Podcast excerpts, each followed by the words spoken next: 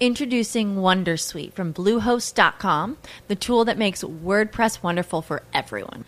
Website creation is hard, but now with Bluehost, you can answer a few simple questions about your business and goals, and the Wondersuite tools will automatically lay out your WordPress website or store in minutes. Seriously. From there, you can customize your design, pick your brand colors, and add blocks. No custom theme or coding required. You'll get content suggestions that you can keep or revise, and with Yoast SEO built in, we automatically help you get found in search engines. From step by step guidance to suggested plugins to an AI powered help bot. Our built in tools make WordPress wonderful for everyone. Whether you're a beginner or a pro, you can join over 2 million Bluehost users. Go to bluehost.com slash wondersuite.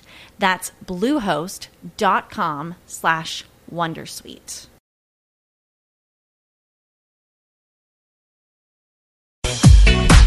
11 de la mañana, 12 minutos. ¿Qué tal amigos? ¿Cómo están? Qué gusto saludarlos. A partir de este momento arranca Autos y Motos, dos horas dedicadas a la industria de las motos, los autos, la velocidad, los deportes a motor, infraestructura, seguridad vial, todo lo que tiene que ver con esta apasionante industria que se mueve sobre ruedas. El equipo periodístico y técnico, así como las plataformas digitales de Autos y Motos y de Blue Radio, estamos listos para acelerar por espacio de estas dos horas en las cuales estaremos acompañándolos en lo que puede ser el inicio de la operación retorno de seguramente uno de los movimientos más grandes del el año en materia de eh, movimiento por carreteras en todas las vías del país. 11 de la mañana, 13 minutos. Doña Lupi, ¿qué tal? Buenos días, qué gusto saludar. Muy buenos días, mi querido Ricardo. Feliz como cada sábado de poder estar aquí compartiendo con ustedes estas dos horas de nuestra afición, de esta afición que nos corre por las venas. Les recuerdo nuestro Twitter, arroba Blue Autos y Motos, arroba Ricardo Soler 12, arroba Luz Euse con doble S, como siempre. Por supuesto, nuestro queridísimo arroba Asensio Nelson. Hola, mi estimada Lupi. Opa. Un Epa. abrazo para ti, para eh, todos los oyentes. 11 de la mañana, 13 minutos. Estamos en vivo para que después no digan que uno pregraba los programas y demás. No, estamos aquí frente al cañón. Espero que esta siempre. semana larga, esta semana de reflexión, esta semana de, de mucho amor, Ajá. pues haya sido aprovechado por bastantes y que eh, por fin llegue la justicia, ¿no? Para los ¿Cómo? diferentes entes ahora en Semana Santa. Porque por ahí dicen que la justicia cojea pero llega, ¿no? refiriéndome no sé a quién. Y traigo un mensaje, he sido, eh, con el perdón de mis compañeros y la audiencia, de nuestros, eh, por supuesto, público querido que siempre nos acompaña cada Sí. sábado, un mensaje especial para todos ustedes. Aquí está el mensaje. El saludo desde el Vaticano para mis amigos de Autos y Motos de Blue Radio. La bendición caiga sobre todos vosotros para que sigáis haciendo un programa de calidad. Le estoy pidiendo al Señor que Lupi no se atraviese tanto cuando los compañeros hablan, que deje hablar a los demás, que por favor no se salga de la pista cuando esté en competencia para Ricardo Soler, que deje de ser tan positivo y que a veces hay que aprender a decir no. Tenemos que tener cordura, paciencia y humildad.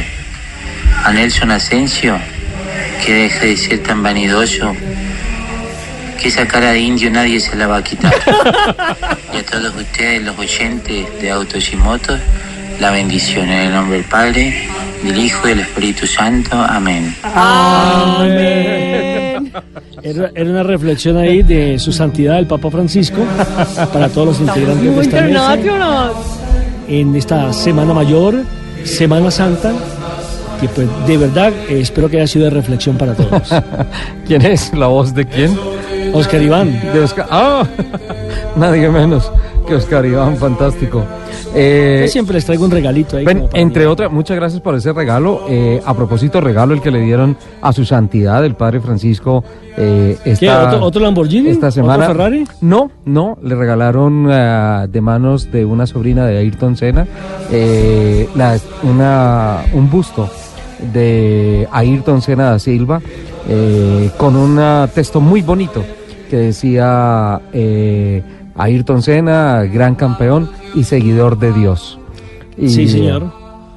Y se lo llevaron al Vaticano y se lo entregaron eh, esta semana y fue una de las ah, notas bonitas, de las notas sensibles en esta semana. Como Vea, pues no, usted sa- decía, no sabía y, de y reflexión. Perfecto. coyuntural. Sí, fue la noticia esta, esta semana, sin duda. Además, eh, pues obviamente, eh, argentino que se respete sabe de automovilismo. Juan Manuel Fangio. Obviamente, y además, eh, pues sabe, la persona que sepa de automovilismo sabe que Ayrton Senna da Silva fue uno de los más grandes, en mi concepto, Para mí el más grande. el más grande, sí. Para mí el más grande, Eh, hay, hay una gran discusión So- sobre... solamente ganó tres títulos porque la muerte se le atravesó.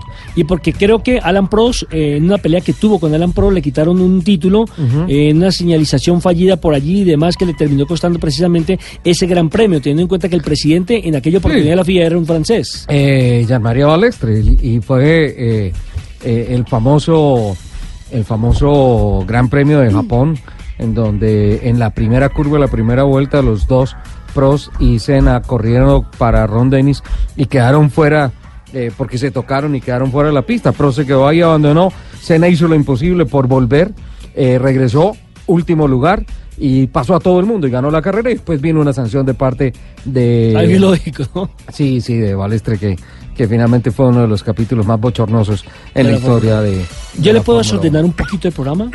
Sí, señor, con es mucho que gusto. estoy eh, aterrado de que mi compañera eh, Lupi, que siempre llega, Sí. eh, pues con las revoluciones al máximo. ¿sí? Hoy, tiene, tiene la mínima como... sí, hoy llegó como cuando usted entra a los pits con el Kenny varado. Sí, llegó en tres ruedas, ¿no? llegó, llegó en tres ruedas. Le pasó Pero lo- llegó, pero llegó muy, muy bonita con esa sudadera que tiene. Muy bien acompañada, entre otras. Primera vez que la veo bien acompañada, entre otras cosas. ¿Qué tal? Yo- ¿Los, los saludamos? Saludemos, por Sí, favor, al aire, beso, porque al aire. es más, yo considero que el talento al aire Es en él. esa familia debería Es ser él. él. Escuchen esta voz. Hola, Joaquín. Hola Ricardo, buenos días. Me Ahí alegra, está. ¿Qué día? Ahí está, o sea, me alegra muchísimo que lo reconozcan. ya que en la casa no se le reconoce la, nada. la suplantación de talento contigo en la casa es evidente, ¿ah? Sí, claro, yo soy el manager. El manager, pero deberías estar frente al micrófono. Muchas gracias. Eh, dentro de poco van a escuchar unos servicios informativos de automovilismo en su voz. Usted todavía no sabe, yo ya sé, pero dentro de poco se va a escuchar. Se, se le agradece, señor. Si puedo hacer algo por reordenar las cosas en su casa, ábrame las puertas, Muchas por favor. gracias. Ay, no, pero ¿qué es esto? Ahora Alitas. tres amangualados contra mí, qué belleza. A propósito, Joaquín, a usted entiendo que le gusta mucho reformar carros, ¿no? Autos y tal. Sí, sí, sí, Nelson. De hecho, de hecho, eh, así fue que nos conocimos con Lupi, arreglando un carro. ¿Cómo? Así nos conocimos con Lupi, O sea, hay que, decirle hay que decirle a los oyentes que eh, Joaquín es el esposo de Lupi, que después de seis años de estar trabajando acá, por fin lo presentó en sociedad. Y me trajo solo porque hoy estaba coja y no puede caminar, si no, no me hubiera traído. Ay, no, no es No, lo verdad. dicho, Yo le he invitado viene- muchas veces y él nunca ha venido Hoy viene, conmigo. hoy viene en tres ruedas. Pues bienvenido, ¿eh? Muchas gracias. Eh, ¿Tú te molestas que a Lupi le digan la doble, doble troque? No, no, no. Por ahí escuché el otro, el otro día le dijeron disque Esmeril, yo no sé por qué. Tú sí debes saber por qué, ¿verdad? Pero bueno, eh, reina el amor en ese, en ese hogar, ¿no es cierto? Gracias a Dios. Eh, 11 de la mañana, 19 minutos. Eh, don Nelson, eh, Lupi, mm, Joaquín, amigos oyentes, nada que aprendemos la lección, ¿no? Ah, no. Accidentes a lo largo de esta semana. Eh, sin embargo, el Ministerio de Transporte ha emitido ayer en la tarde, estuve mirando y a través de Twitter emitieron unos mensajes eh, positivos con relación a la reducción de accidentes de tránsito eh, presentados en Semana Santa en comparación Sí. con la Semana Santa del año 2018. Sí. Teniendo en cuenta además que el volumen de vehículos en carretera este año Ha sido es mayor. mayor, Claro. eh, pero de todas formas eh, esto debería ser cero, ¿no es cierto, don Nelson? Total, Al respecto es que, tenemos. Al día de hoy, es decir, sin hacer la evaluación Sí. de la gente que debe retornar a sus diferentes puntos de partida entre este sábado y domingo, hay 76 muertos en accidentes de tránsito Ajá. durante el puente de Semana Santa. Ojo, 76. 76 muertos. Es una cosa increíble. Y han salido o se han movilizado por las diferentes carreteras de Colombia 6 millones de autos. A eso hace usted referencia, la cantidad ya 6 de millones, el volumen ¿no? que se ha incrementado en cuanto a el tránsito de los automóviles. Hay una reducción por el momento del 12% que equivale a menos 96 casos de muerte, según el general Carlos Rodríguez, que es el director de la Policía de Tránsito y Transporte. En este eh, primer balance que se ha hecho, yo creo que el, el balance general lo vamos a conocer eh, de aquí al miércoles, Al ¿no? miércoles, más o menos, Cuando sí. ya eh, se determine exactamente cuántos vehículos pasaron por los diferentes eh, peajes y cuál es el saldo final de lamentablemente los muertos. Y eso que aquí no le estoy contando las personas que han quedado heridas, ¿no? O que Sí. han quedado con algún tipo de Y inconveniente. hay una cifra que hace falta que yo la recogí anoche de eh, los retenes que se han hecho en las entradas y salidas de la capital de la República, que es la cifra que me tiene obviamente muy triste por los más de 70 muertos que se han registrado en estos días en las carreteras de nuestro país, sino por la, por la falta de conciencia. 158 conductores entrando o saliendo de Bogotá conduciendo bajo efectos del alcohol. 158. ¿Y sabe cuántos comparendos se han impuesto? ¿Cuántos? 7.400 comparendos. Por mil. infracciones como, por ejemplo, revisión tecnomecánica, Técnico-mecánica, esa, esa está en el primer lugar, ¿no? licencia de conducción. ¿Qué? Licencia de conducción. Eh, Dentro de las fallas más grandes. Sí, señor. Es la segunda. La segunda. Y el tercero, adelantar en sitios prohibidos, es decir, cuando estamos hablando de la famosa doble línea Doble amarilla. línea. Ajá. En otras palabras, jugar con la vida. Exactamente. Si hablamos de la capital de la República, en Bogotá no hubo ciclovía el día de ayer. No. Entonces eso permitió que durante el día hubiese una movilidad mucho mayor, a pesar de que Bogotá realmente está eh, mucho más cómoda para andar. Digo mucho más cómoda no porque necesariamente todos se hayan ido, porque algunos no salieron, pero también llegaron muchos visitantes a la capital de la República. Ingresaron a Bogotá, según eh, la cifra que nos entrega la El Ministerio de Transporte. de, de transporte, de tránsito y de transporte, Ajá. fueron 368.968 unidades. 368 mil vehículos entraron a la capital de la Sí, República. póngale 369, 968, Ajá. ese pico. Entonces 369, aproximemos, porque vuelvo y repito, esto fue hasta el día viernes, falta todavía sábado y domingo. Póngale que hayan ingresado 400 mil vehículos a Bogotá Ajá. y se fueron 341 autos. 341. O sea, entraron más de los que salieron. Exactamente. Bueno, ese es uno de los temas, porque Bogotá finalmente también es, Es un objetivo turístico. turístico. y además duda. en esta semana eh, es un eh, sitio de encuentro muy religioso. Muchas Sí, personas, señora. por ejemplo, vinieron para subir a Monserrate.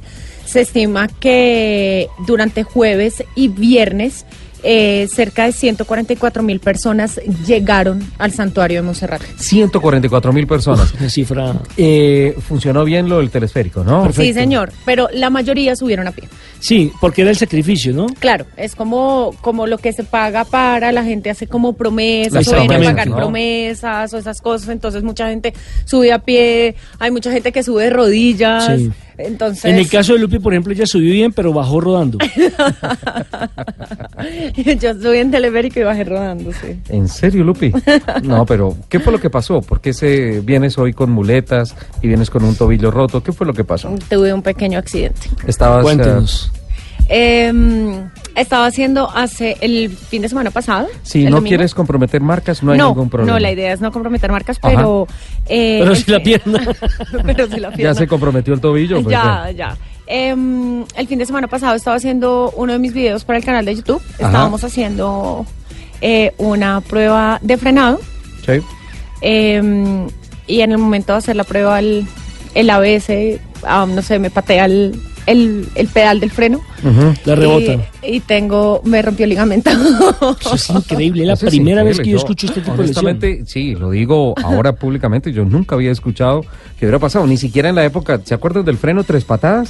Eh, estaba yo hablando de los carros por allá. Es que le tocó cuando los 70 o picapiedra. algo así.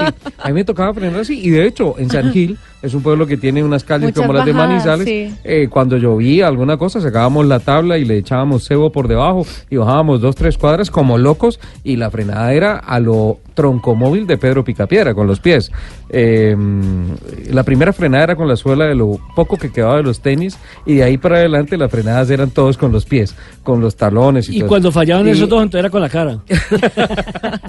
o póngase los brazos en la cara a ver contra algo terminado estampillado uno en, en alguna cosa. Pero en esa época que en que uno, uno los, los frenos no eran tan eficientes, habían carros que los llamaban eh, freno tres patadas, que uno tenía que darle uno, dos y en la tercera pedaleada que le pegaba, en la tercera patada que le daba el pedal del freno, por fin cargaba el búster y frenaba el carro. y, y yo no recuerdo de que hubiese una reacción tan fuerte con un pedal de freno que rompiera los ligamentos del tobillo. y ni siquiera iba, ni siquiera a una velocidad Lupi, Eh, ¿y no sería que el carro le pegó a algo y te transfirió No, no, alguna no. fuerza de impacto? No, no, no, porque era una calle completamente recta, la calle estaba limpia, teníamos obviamente un ambiente controlado para hacer la prueba.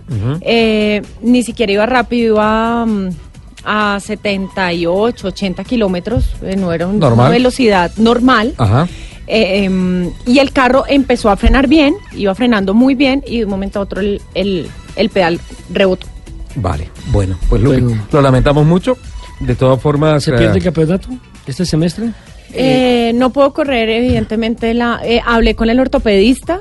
eh, yo le decía, haga lo que sea, yo tengo carrera el, otro fin de semana y me decía, me, me- me pegaba así en el hombro y me decía, tenía, chinita, tenía. Tenía. Bueno, no sé, sería bueno presen- presentarle a ese ortopedista al señor Alexandro Zanardi, por ejemplo, el que corre y en qué nivel, sin piernas y por un ligamento medianamente inflamado, Ay, pues ¿qué se va a Si usted, una me, si usted me, pregunta, por ejemplo, dos ídolos, indudablemente uno es Ayrton Senna dentro del automovilismo. Sí. Ajá. Y el otro, Alex Zanardi. Sí. Porque ese hombre tiene, eh, Sí. yo creo que ese hombre tiene un problema mental. Grande. Tiene un disco suelto. Porque todo lo que le ha pesado, todo lo que le ha ocurrido, perder las dos piernas en el accidente, porque además fue fatal, o sea, la forma, eh, ver el accidente es una cosa. imágenes sí, son son, terribles. absurdas. Son absurdas. Y pararse, recuperarse y volver a las pistas. Pero yo no creo que esté loco, yo creo que está más cuerdo que todos, es muy, muy Es- al- es hacia el un objetivo. ejemplo de vida. Ajá. Yo lo, yo lo vi correr ahorita en Daytona en las 24 horas en su BMW M8 a 317, 318 kilómetros por hora con su BM, cascándose con los Corvettes, con los Ford GT40, con los Porsche 911 RS. No, no, eso es mucho ejemplo de vida. Eh, nos vemos el domingo en la carrera, Lupi. ¿Te va a reemplazar alguien? No. No, no, no, prefiero, prefiero no. Prefieres no. Ok, entonces, eh, vamos a un compromiso comercial. Viene voces y rugidos. Y posteriormente Joaquín nos va a presentar el minuto con DirecTV, el minuto deportivo. ¿Listo? Voces y rugidos. Jaguar Land Rover decidió enviar a descansar a los 18.500 empleados de sus cuatro fábricas del Reino Unido, una semana antes de las tradicionales vacaciones que da por la Semana Santa.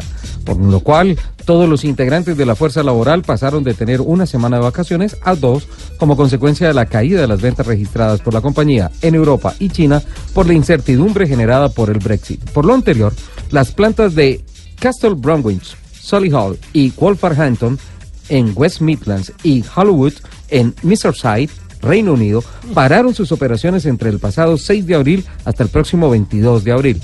Según han informado desde la compañía, esta pausa fue acordada con el personal desde el mes de enero de 2019 con el objetivo de estar preparados ante la posible interrupción del Brexit. Por segundo año consecutivo, Chrysler Pacifica recibió el premio a Mejor Vehículo Nuevo, destacando también que el año anterior la Chrysler Pacifica Hybrid obtuvo el mismo galardón en la categoría de híbridos. Para seleccionar los vehículos ganadores, ingenieros, analistas y consumidores evaluaron diferentes características y funciones como la facilidad para plegar y guardar los asientos, el espacio para almac- almacenar objetos, el volumen del baúl y el montaje e instalación de los asientos de seguridad para niños. Además, se otorgaron puntos adicionales por tecnología innovadora en aspectos como la puerta trasera a manos libres, entre otros componentes que contribuyen a mejorar la experiencia de manejo. Y atención que este domingo 28 de abril se celebrará la carrera 600 del Grand Prix Norton Tech Bond de TC 2000 Colombia, que reunirá a más de 100 bólidos sumadas todas las categorías. Aclaro, 99 Sí. porque Lupi no va a Sí, participar. se ca- acaba de confirmar la noticia. Y aquí la puntualidad en la noticia esencial. esencial. Formatos de carrera de duración y mezcla de categorías en las parrillas de partida serán la sensación de la segunda fecha de la temporada. A partir de las 9 de la mañana, en el Autódromo de Tocancipá, se correrá la carrera TC2000 y TC Junior mezclados en una carrera de dos horas de duración con relevo de pilotos. Y al mediodía, el turno será para TC Clase A y TC Clase B, también mezclados en una carrera de una hora de duración. Como si fuera poco, habrá dos salidas a pista con la categoría promocional Academia TC Clase C. Se la mía. La compañía Xiaomi, especializada en tecnología, planea entrar a la industria automotriz. Lo anterior a partir de una alianza con su compatriota china FAO, First Automobile Works, y su marca Bestune. Así las cosas, el gigante electrónico fabricará una SUV mediana basada en la Bestune T77. Además, se comercializará como Redmi, marca perteneciente a Xiaomi.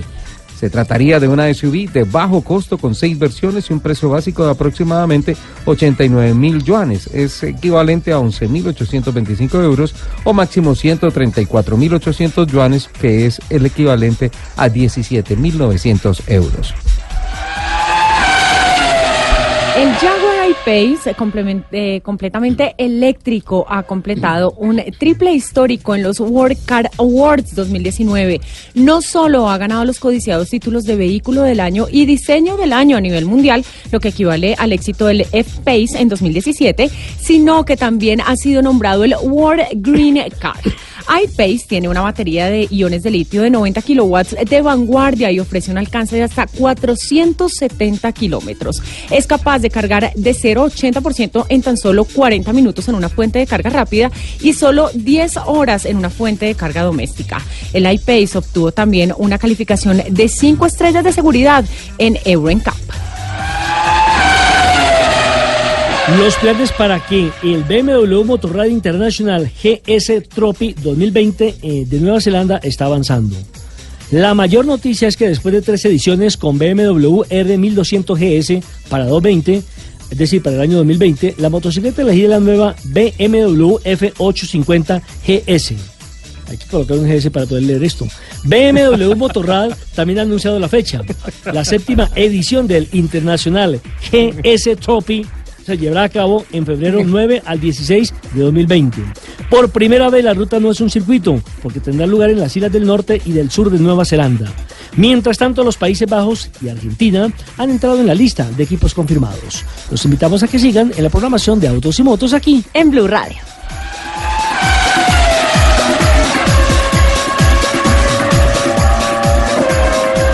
En Blue Radio, el Minuto Deportivo DirecTV.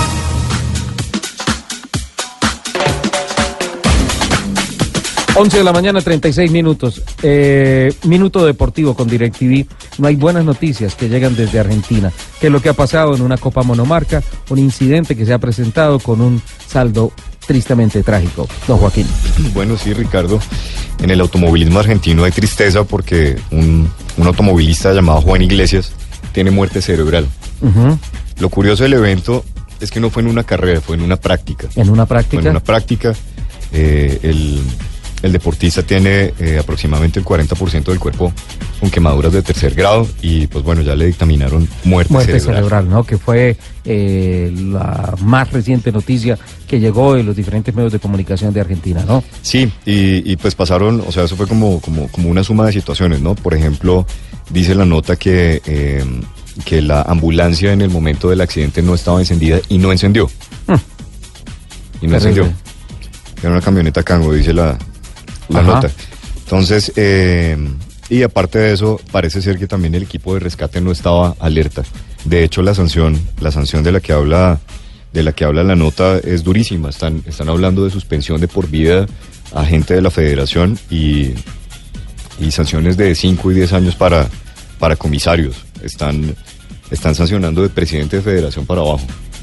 Bueno, pues la verdad había pasado anteriormente en el automovilismo de Argentina, no es la primera vez que se presenta un incidente con un saldo trágico. Dicen que la situación es irreversible, ¿no? Que hay una muerte cerebral, pero pues aún no se ha dictaminado la, la muerte eh, del corredor Iglesias.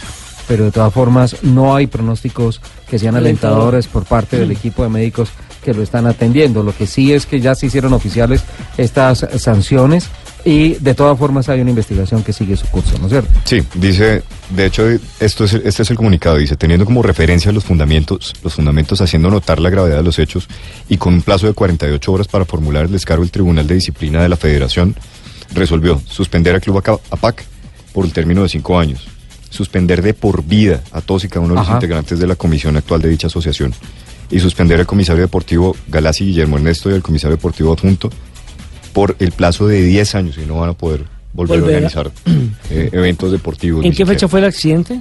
6 de abril. El 6 de abril. Sí. de abril. Fue el 6 de abril. Hay, hay una cosa, y es que el tema de la organización de las carreras, dicen, bueno, sí, sucedió en unas prácticas. El tema es que las prácticas son tan complicadas como las mismas Y carreras. tienen que Sí. tener la seguridad, la misma seguridad de la carrera. La misma. Mire, Porque tiene que- que ser la misma apuesta. El accidente fue tan grave que, como decía Joaquín, no prendió la ambulancia, no estaba el equipo de rescate listo. El piloto estuvo dentro del carro hasta que los mismos pilotos que Los estaban practicando y fueron. Y lo sacaron. Él estuvo alrededor de cinco minutos dentro de su carro, incendiado, inhalando gases. Y quemándose. Eh, exacto. Por eso es que tiene muerte cerebral y tiene más del 40% de su cuerpo quemado con quemaduras de tercer grado. Sí, es una, es una tristeza y pues bueno, el tema de la organización de las competencias es básicamente eso. Cuando tú estás practicando y, por ejemplo, pongamos alguna medida, eh, la velocidad punta de tu carro eh, es de 200 kilómetros por hora en algún circuito, en las prácticas o en las carreras 250, 200 kilómetros por hora son iguales. Ajá. i- iguales de divertidos, pero también iguales de letales. Así es que eh, esa es la reflexión que queda sobre, sobre este tema. El minuto que en esta oportunidad no tuvo noticias tan positivas. 11 de la mañana, 41 minutos, si ustedes me lo permiten, al inicio del programa. Pero por supuesto es el director. Ah, muchísimas gracias. No había saludado a don Leonardo Bautista, que nos acompaña en la plataforma digital, en la plataforma técnica, nos acompaña don Juan David Sanabria y don Camilo Raina o Raina. Raina. Juan. Reina. No, ni lo uno ni lo otro, quiero decirle. Lo cambió de familia como decir, tres veces. Qué apellido tan raro. Porque Reina, ¿sabe qué es lo único Reina que yo disculpas conozco? al señor, Dice, por el favor. no, no, no, dice, hay que cambiar el notario, no, hay que cambiar a la productora que en lugar de escribir reina, cro- eh, escribió reina. Por eso, por eso decía, ¿cómo, cómo Entonces es? dile mal, Y ella- dile mal el nombre. Y ella internamente dice, le echó la culpa al autocorrector, ¿sí?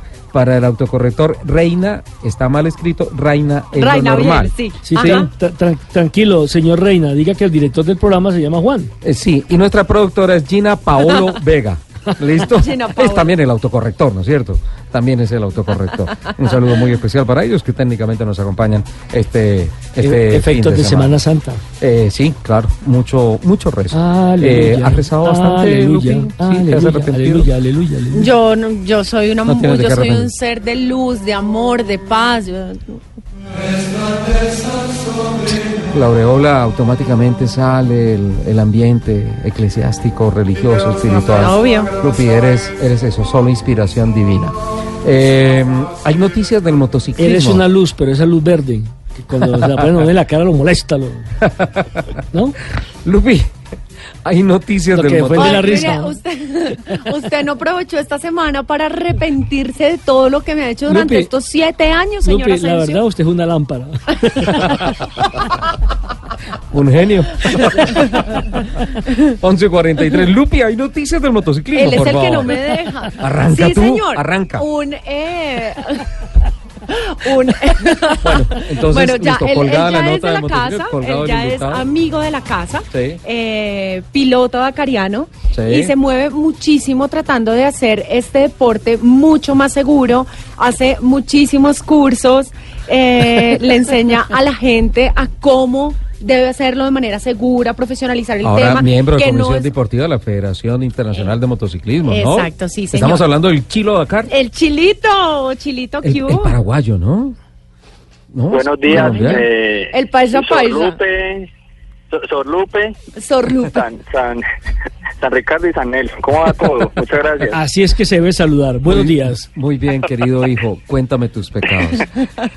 Bueno, muchas gracias. Qué bueno que abran un poco el espacio para contar lo que estamos tramando en el norte del valle, en Toro Valle. Ajá. Em, dentro de 15 días em, viene un piloto chileno con una hoja de vida envidiable que es Jeremy Israel, piloto oficial de- en el Rally Dakar, campeón en motocross, campeón en enduro, y le invité a que dictáramos unas clínicas, le dicen ellos, unos cursos para subir el nivel de los pilotos eh, amateur o profesionales que cada ocho días están saliendo a pasear o a competir, eh, porque la verdad todavía estamos, muchos estamos en pañales en, en el aspecto técnico, entonces a través de la Federación Colombiana de Motociclismo pues estamos incentivando este tipo de eventos.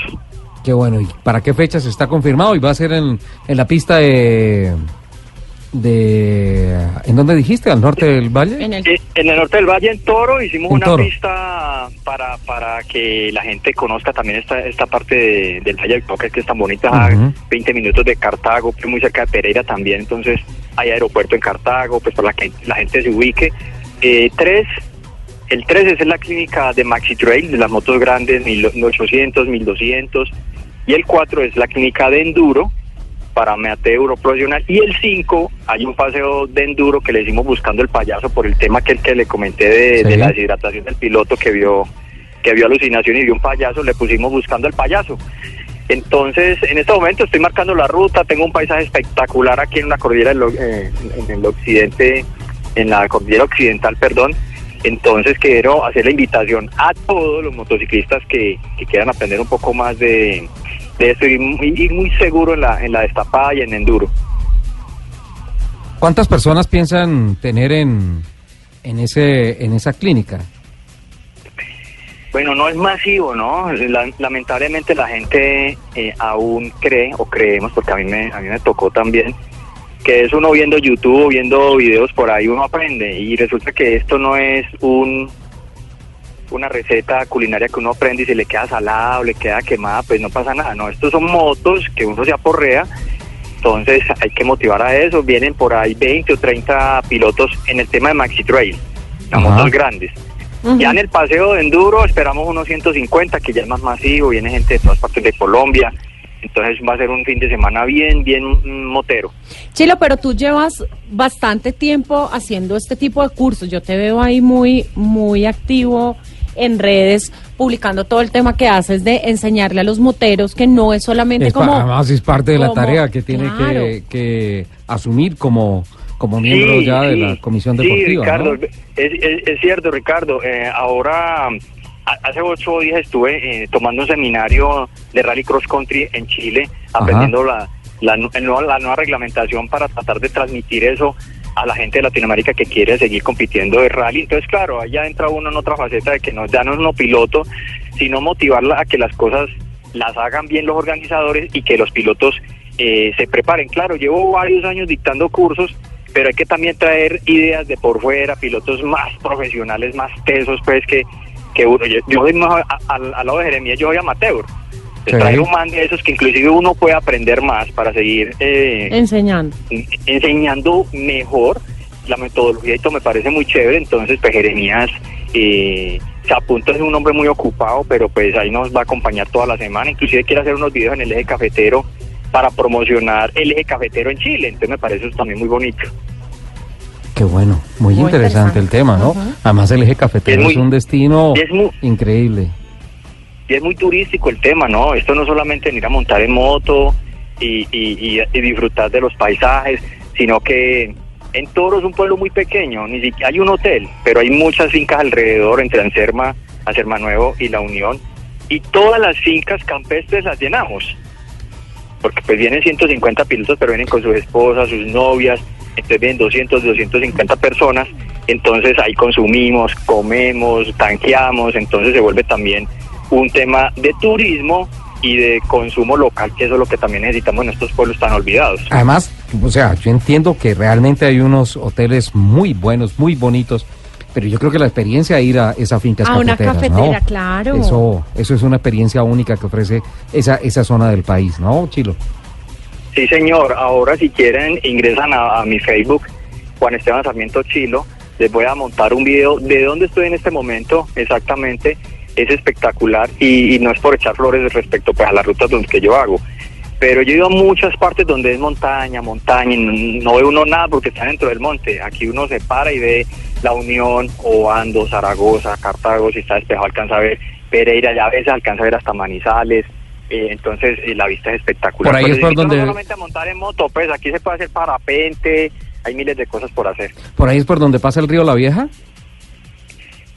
Y todas las Sí, viejas. señor. Aquí, aquí, al, lado, aquí, al, lado aquí al lado tenemos el río Cauca, pero cuando llegas a, a Cartago y vas para Pereira pasa el río La Vieja, que es muy Bueno, cerca. bueno, yo le digo una cosa, yo, yo difícilmente si voy a Pereira llegaría hasta allá. Hasta donde la vieja. Claro, porque salgo, sí, salgo, salgo, salgo por el sur, ¿sí? Salgo del aeropuerto y cojo la vía que me lleva de una vez para el sur eh, y me quedo ahí en ese sitio donde venden piña, ¿A chupar piña? Cerritos. en Cerritos, claro. ¿A chupar piña? Uy, ¿ustedes han La probado piña. la piña picada ahí en Cerritos? Además es carísima, le venden a uno como dos piñas, dos piñas por cinco mil pesos, algo así. Tres, tres piñas por Tres cinco mil. piñas por cinco mil. Y es la Sí, piña es ora miel, ¿no es cierto? Eso es una delicia. Sí, es, es hermoso por acá. Todo lo- y es otra cosa que estamos motivando eh, a través de las redes sociales es que eh, compremos, eh, consumamos las cosas de, Sí. de estos campesinos. Yo que mantengo la trocha y hablando con los campesinos, pues cada vez hay menos campesinos lamentablemente Sí. porque no hay los insumos muy costosos. To- Toro Valle y todas estas montañas eran cafeteras hace 30 años, ya no, esto se acabó. Entonces hay que voltearlo y volverlo muy turístico. Yo por las fincas que paso, pues arreglamos camino, les pagamos el paso. eh, en diciembre les llevé ancheta, pues porque además pasamos por ahí que pedir permiso. Entonces, que ellos estén contentos, pero pues también que perciban algo, es la idea. Claro, claro, eso es una buena forma de, de fomentar y además de mantener la tradición, ¿no? Porque, porque esa, esa zona campestre es definitivamente bellísima. Pues Chilo, eh, felicitaciones por esa iniciativa, por los buenos resultados y pues ojalá que haya sobrecupo en la participación de motociclistas en esa en esa clínica. Muy importante porque más allá de la parte de competición, la seguridad vial y todos los compromisos de manejar responsablemente una motocicleta van a estar ahí entre líneas en todo lo que se hable, Y ¿no? mucho, y mucho más, Richie, cuando hoy todo el mundo compra la bicicleta es para meter el acelerador, pero no para aprender a conducirla, Sí. a manejarla, a orientarla. Es más, muchos de los que hoy en día usted ve por las principales vías de la capital de la República o, cualquier ciudad de, de Colombia, no tienen ni la menor idea, por ejemplo, de Ni la idea. parte mecánica. Ajá. Solo piensan que es echarle siquiera. gasolina y acelerar. Ustedes han visto los Sí. videos que últimamente ha publicado Tatán Mejía en Instagram, en sus redes sociales, eh, hablando sobre la conciencia y una cosa que no es nada comercial, sino sobre la conciencia que le aplica eh, el Tatán Mejía como un gran conocedor de, del tema de las motos a quienes pretenden ser unos chachos. Eh, Unos chachos. ha- ha- exacto, haciendo unos Y malabares en las motos, haciendo zigzag y respetando las normas de tránsito y todo. En el típico vocabulario apenas Ajá. justo del Tatán Sí. me parece que es una reflexión tremenda y eso ayuda muchísimo a salvar vidas, ¿no, Chilo? Sí, Ricardo, ah, el consumismo, ¿no? Ahorita entregan una moto con la cédula con gente que no tiene ni idea, ni idea. Esta semana vi dos personas metiendo cambios en una moto con clutch sin meter clutch. Entonces, Oh. imagínense, Además- ni saben eso. Eso, eso es horrible. Además que son personas que sin saber manejar moto se compran la más grande. Sí. Sí. Y uno Sí, tiene la que... gente tiende a pensar que entre más grande, eso es una cosa de egos ahí rara. dicen, dicen pues que entre más grande el aparato, más chiquita otra cosa. Pues dicen.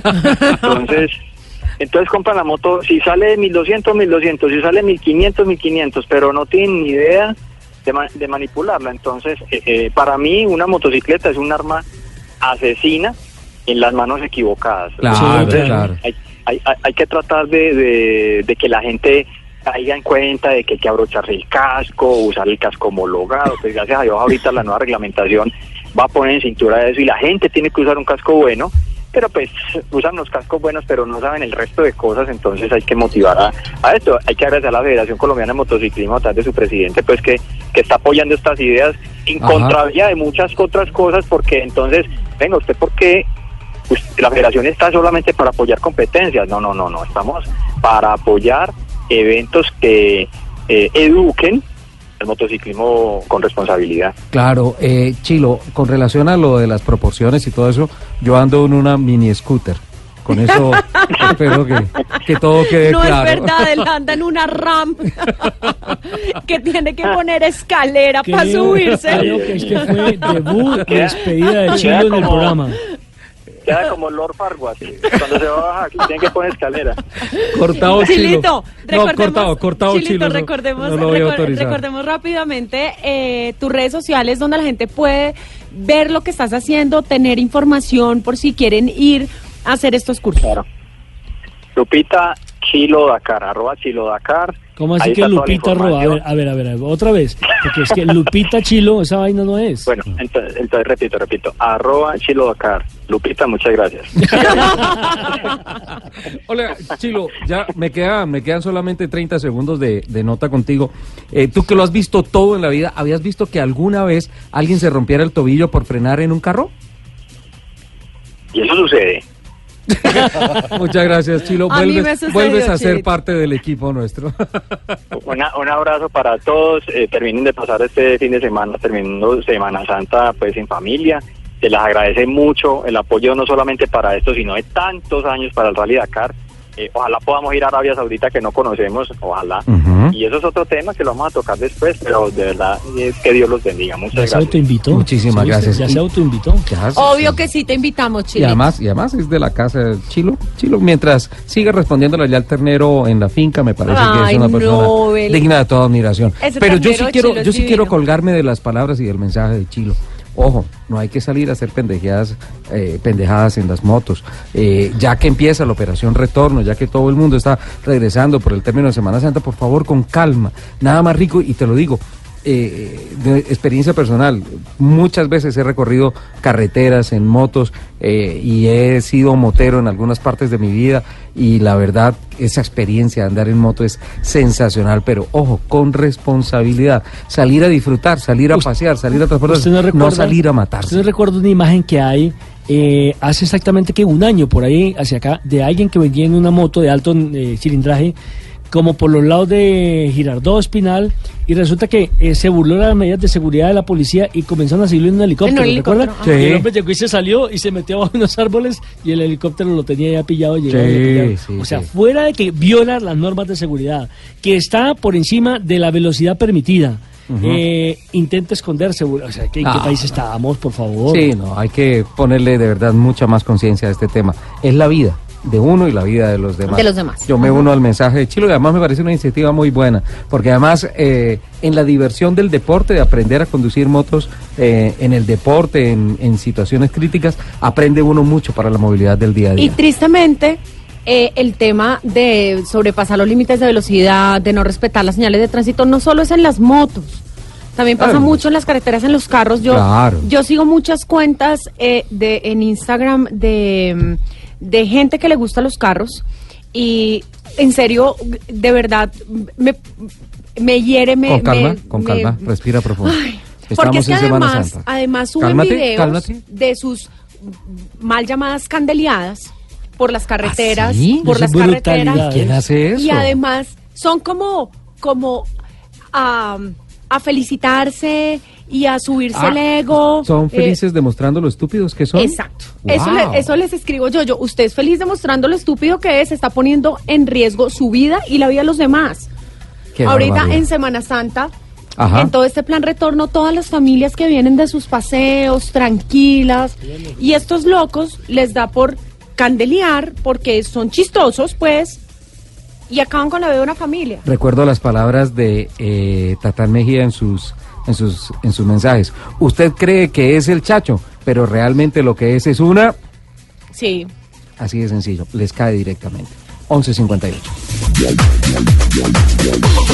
12 del día, 10 minutos. Arrancamos con la segunda hora de autos y motos. Doña Lupi, eh, Don quería, Ricardo, quería decirte una cosa y a todos los oyentes. Eh, antes de que fuéramos al resumen de noticias, eh, habíamos hablado un poco el tema de lo que, ¿cómo se llama eso? Candeleo. sí. Candeleo, qué cosa tan fea, ¿no? Y eh, yo me resisto a, o me re- resistía a creer lo que tú me habías dicho, Lupi, de que eh, unas personas, eh, sinceramente, pues se me vienen a la cabeza tantos nombres o tantas palabras que no son radiales y no son respetuosas para calificarlos. eh, graban una cantidad de irresponsabilidades en la vía pública, la suben y además como que se Se congracían alientan, de esto, se ¿no? alientan y... Eh, la verdad lamento mucho que, que esto sea y acabas de acabo de verlo en diferentes redes sociales y la verdad quedo terriblemente impresionado de ver cómo en Bogotá en vías públicas andan a por lo menos unos 200 kilómetros por hora eh, cosas de unas exhibiciones ridículas en los mismos parqueaderos de edificios de conjuntos residenciales eh, no no no entiendo Es que además haciendo unas pruebas en donde no las deberían hacer, y es eh, el tema que siempre hemos discutido en Ajá. esta mesa, y es que para eso hay escenarios en donde si usted quiere ir a correr, vaya y lo hace. En el escenario donde tiene que hacerlo, en el autódromo, claro. donde tiene todo controlado, donde no va a correr peligro ni usted ni las demás personas. ¿por qué lo tiene que hacer en la calle? Dígame por qué. Mira que a propósito de la Semana es un acto, Santa... perdónenme, después- la, perdónenme la palabra, pero es un acto de estupidez. Sí, total. Eh, ya, ya que estamos en Semana Santa, Lupi, ¿recuerdas una de las frases eh, más ah, como impactantes del sermón de las siete palabras? Padre, perdónalos porque no saben lo que hacen. ¿No es cierto? Pero sí saben lo es que hacen. Eso no Se tiene perdón. Yo, yo he sabido, yo he sabido de bajadas a 200 kilómetros, a 200, por la 200. calle 26. Qué barbaridad, qué barbaridad, Ah. definitivamente, qué barbaridad. Eh, Lupi, eh, a propósito de Padre, perdónalos porque no saben lo que hacen, esta semana me sorprendió una noticia que llegó desde Venezuela eh, Sí. con relación, sabes perfectamente que eh, nos preocupa mucho la situación de Venezuela y, y tenemos tantos lazos sentimentales y profesionales eh, con Venezuela que nos afectan todas las noticias que lamentablemente de la industria del automóvil han venido de más a menos en los últimos 15 años, por, como por decir una cifra, tal vez un poquito más. Y pues eh, esta semana la noticia que me sorprendió es que el régimen de Nicolás Maduro había autorizado la importación y comercialización de carros de segunda, carros usados en Venezuela. Y esto como parte de un plan dice el gobierno de reactivación de la industria del sector del automóvil en todo el territorio venezolano. Alberto Hidalgo, nuestro gran amigo y amigo de la casa, eh, está en Caracas y abusé de su gentileza en esta Semana Santa, decirle que por favor nos regalara un par de minutos para, uno, comprobar que el decreto que sacó el régimen de Nicolás Maduro es completamente verídico y se está empezando a aplicar o ya tiene aplicación legal en el país. Y por otro lado, pues, ¿qué lectura se le da a esto en territorio venezolano? Eh, ¿Cómo estás? Buenas tardes, eh, Alberto, y qué gusto volverte a escuchar. Buenas tardes por ustedes y de verdad muchísimas gracias por el contacto. Es bien interesante saber que todos los hermanos en Colombia están muy pendientes de lo que está sucediendo con nuestra agonizante, desafortunadamente agonizante industria automotriz venezolana. Esta, Eh, esta como noticia bien es- les estaba- Perdón. esta noticia es ya como una estocada, ya que tú dices agonizante, porque pues obviamente permitir la comercialización, el ingreso de carros usados, es decir, los carros que están de salida de otros mercados, pues atenta directamente con la operación de, de una industria que en su momento fue absolutamente fulgurante en Venezuela. Que fue de las mejores de. Sudamérica. Sí, eh, como bien están ustedes comentando, eh, eh, infortunadamente estamos atravesando una situación muy difícil, tanto el régimen de Nicolás Maduro y para, para hacer eh, fecha yo creo que 15 años es más que suficiente de, de todas las tragedias que hemos estado viviendo. De siete ensambladoras que teníamos en el país, Ajá. están en actividad en este momento dos. Vale la pena recordarles que General Motors venezolana cerró sus actividades hace más de un año. Ford está a punto de irse del mercado también y en este momento estamos supuestamente a la espera de que los carros chinos y de que los carros iraníes tengan mayor actividad. Además de que existe una planta entre comillas, de autobuses Yutong que está en funcionamiento según el gobierno y que no está produciendo absolutamente nada. Estamos cansados de ver cementerios de autobuses Yutong y no hay repuestos, no hay nada, porque como eh, más de una vez lo he dicho yo en mi programa de radio, hasta Ajá. el aire viene del exterior. O sea, no hay ningún tipo de incremento, ni ningún tipo de participación de autopartes a nivel nacional. Qué, qué tristeza. Ahora, uno dice, listo, es la tendencia del gobierno eh, mudar a los vehículos chinos, a los vehículos iraníes y tal vez cambiar la tradición, pero no el dinamismo de la de la de la industria. El problema es que así lleguen los carros chinos y lleguen los carros vietnamitas, eh, pues finalmente con qué efectivo, con qué dinero que, que en estos momentos es justamente el gran déficit que hay en el país, se van a poder comercializar y los venezolanos van a poder disfrutar de carros nuevos. Mira, eh, yo, yo diría que hay, hay una serie de, de elementos que hay que ir analizando con calma. Eh. Vamos a tomarnos un par de minutos para eso. En Sí. principio, nosotros, los venezolanos, estamos acostumbrados a los mayores eh, niveles de tecnología existentes.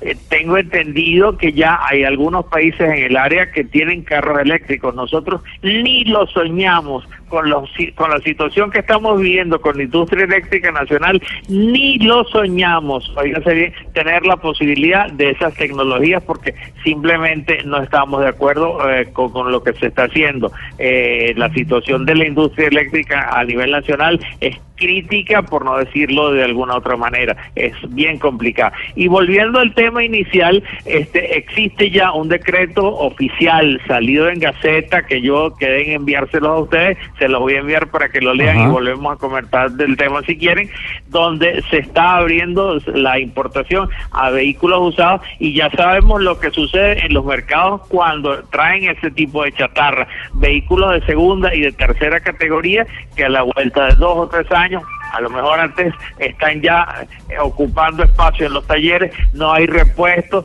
no hay ninguna posibilidad de que las marcas le den servicio porque no los han importado ellos directamente y lo que vamos a ver a la larga es un cementerio de vehículos que no sirven para nada, ni siquiera para hacer cabillas.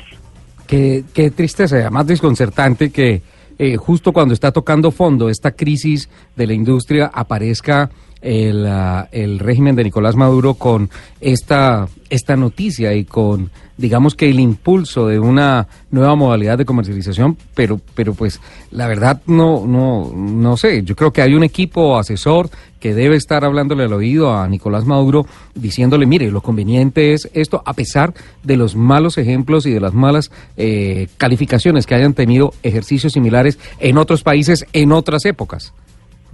Yo, yo particularmente creo que no hay asesores, honestamente, no que yo sepa, no se ha llamado a nadie, absolutamente a nadie de la industria, por lo menos con un criterio de lógica racional. Eh, simplemente son cuestiones que a mi manera de ver son muy hormonales de este régimen y que ellos creen que con las salidas salomónicas que van a tener, según ellos, van a estar solucionando el problema. El gobierno, el régimen de Nicolás Maduro y anteriormente el de Hugo Chávez tenían unos programas para la industria que en principio sonaban fantasiosos y nosotros desde, desde nuestra humilde tribuna siempre hemos estado alertando a la gente de que ese tipo de situaciones no pueden darse de la noche a la mañana. Y ahora este esto lo está confirmando. Un decreto o, o un- una resolución ya publicada en Gaceta Oficial donde se está abriendo la importación a particulares para que traigan vehículos con su propio dinero, porque es que ni siquiera el régimen de Nicolás Maduro tiene dinero para importar. Así que en los próximos meses seguramente vamos a estar viendo cementerios de chatarra en todas las ciudades del país y bueno, con la consiguiente eh, problemática que eso va a estar generando. No hay repuestos, no hay talleres que estén especializados en muchas de esas marcas y eh, seguramente lo que vamos a estar viendo, repito, son eh, cementerios de vehículos que ni siquiera para hacer cabillas van a servir al final. Alberto, eh, ese, ese comunicado oficial contempla el origen de algunos mercados en particular o, o- y tiene algunas restricciones. Por ejemplo, se pueden traer vehículos usados de cualquier parte, menos de Colombia, menos de Brasil, como por ir de la mano con las crisis políticas y ah, diplomáticas que hay en estos momentos con esos dos No, países con los que se, se comparte una muy buena cantidad de frontera. No, yo creo que no, no, no, en el decreto no hay, el decreto es muy, muy amplio en ese sentido, permite la importación de cualquier tipo de vehículo. Los que se arriesguen, que creo que van a ser muy pocos en ese sentido, traerán vehículos eh, americanos o, lo que ya conocemos en nuestro mercado, vehículos con cierto nivel de calidad que en principio, como ya lo he dicho en reiteradas ocasiones, van a estar en funcionamiento un par de años porque no hay un, un stock de repuestos en el mercado local que sirva para satisfacer las necesidades de esas unidades. Así que Yo no creo, eh, es probable que venga una que otra marca colombiana, una que otra marca brasileña, pero hasta ahí. Simplemente las marcas que van a, a supuestamente entrar en nuestro mercado son las marcas que ya conocemos de, de más de 30, 40 años en actividad en el país. Bueno, pues la verdad es una tristeza y preocupante porque pues Claro eso sí. va en contra de todo el dinamismo de, de la industria de Venezuela o de cualquier país, Alberto. Sí, de- definitivamente eh, los errores se, se van acumulando. Tenemos crisis energética, tenemos crisis de salud, tenemos crisis en la industria y bueno, para rematar, un régimen como el de Nicolás Maduro ahora está entonces abriendo la puerta a vehículos de segunda y de tercera categoría que lejos de ayudarnos lo que van es a empobrecer más la economía. Además de que en el 95, en el 98% de los casos ya la industria o, o la industria de vehículos de reposición se está moviendo en dólares. Usted intenta buscar un vehículo en alguna de las páginas web o, directamente con algún amigo o con un concesionario y todo está dolarizado. Así que hay que seguirle sumando a a ese tipo de circunstancias. Ahí el, la tasa cambiaria tampoco favorecería a los venezolanos, ¿no? No, no, para nada. O sea, la tasa cambiaria eh, en el mercado nuestro está por el orden de los cuatro mil eh, bolívares por dólar. Eso prácticamente hace imposible que la gente pueda adquirir eh, vehículos. Vamos a esperar. También eh, tengo entendido que la gente de las motocicletas se está moviendo en ese sentido porque las fábricas, las ensambladoras que habían aquí en el país de marcas chinas están prácticamente en recesión, están cerradas y las tres o cuatro ensambladoras de motos japonesas están teniendo poquísima actividad. Bueno, pues qué tristeza. La verdad queríamos eh, certificar de primera mano ante nuestros oyentes esa última noticia que llega del régimen de Nicolás Maduro con relación a la autorización y de importación y comercialización de vehículos usados en el mercado venezolano. Qué triste, ¿ah, Lupi? Yo lo que pasa es que ya no, ya todo lo que, cualquier cosa que pueda hacer ese señor por descabellada que sea, ya como que no extraña.